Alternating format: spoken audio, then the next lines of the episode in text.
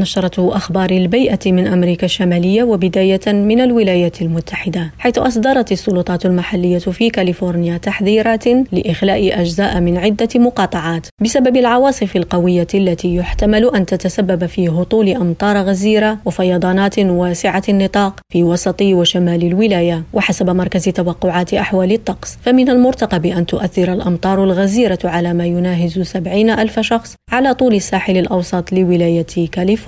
ننتقل إلى كندا حيث أفادت مفتشة فيدرالية أمام المحكمة أن أرسيلور ميتال ثاني أكبر شركة للصلب في العالم قامت بتلويث المياه المحيطة بموقع منجمها في فيرمونت وذلك على مدى أزيد من عقد. وتم إثبات الادعاءات بشأن تخلص المنجم من النفايات السامة في الطبيعة ما بين سنتي 2011 و 2013 أمام المحكمة في يونيو الماضي. محكمة كيبك أمرت أرسيلور ميتال بدفع غرامة تناهز 15 مليون دولار. من جانبها استأنفت شركة التعدين هذا القرار. أخيرا وفي المكسيك ذكرت اللجنة الوطنية للمياه أن متوسط التساقطات المطرية في الولايات الشمالية للبلاد ارتفع بقرابة 25% خلال الأشهر الستة الأخيرة وذلك بعد أزمة جفاف حاد لم تشهدها المنطقة منذ أزيد من 50 عاما. اللجنة الحكومية أوضحت أن التساقطات الثلجية الأخيرة التي شهدتها المنطقة ساهمت بدورها في إنعاش الفرشة المائية التي وصلت إلى أدنى مستوياتها في السنتين الأخيرتين.